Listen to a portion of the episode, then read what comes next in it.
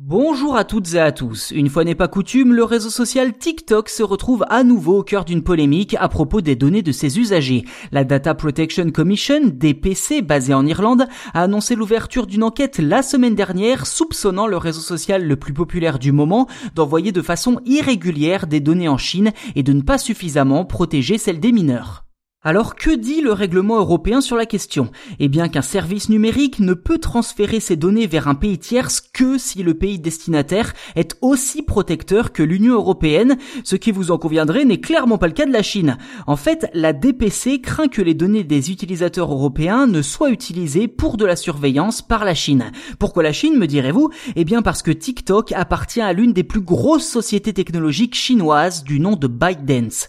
En 2020, l'administration Trump avait justement banni temporairement TikTok de l'App Store et du Google Play Store américain en raison de forts soupçons sur le transfert de données vers des serveurs chinois.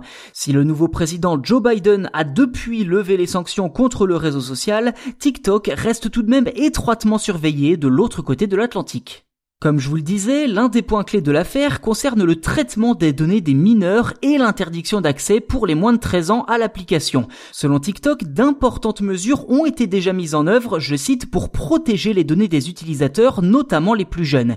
Et il est vrai qu'en janvier 2021, tous les comptes des moins de 16 ans ont été directement placés en privé. De ce fait, la DPC tient en ses mains un dossier sacrément épineux et qui pourrait affecter la politique européenne tout entière sur la question des données. Car sur le continent, l'Irlande a une place très spéciale. Le pays accueille en effet beaucoup de sièges européens de géants du numérique, dont TikTok, grâce à sa fiscalité avantageuse. Ce n'est donc pas une surprise si la DPC se retrouve régulièrement en première ligne pour faire appliquer le règlement européen sur la protection des données.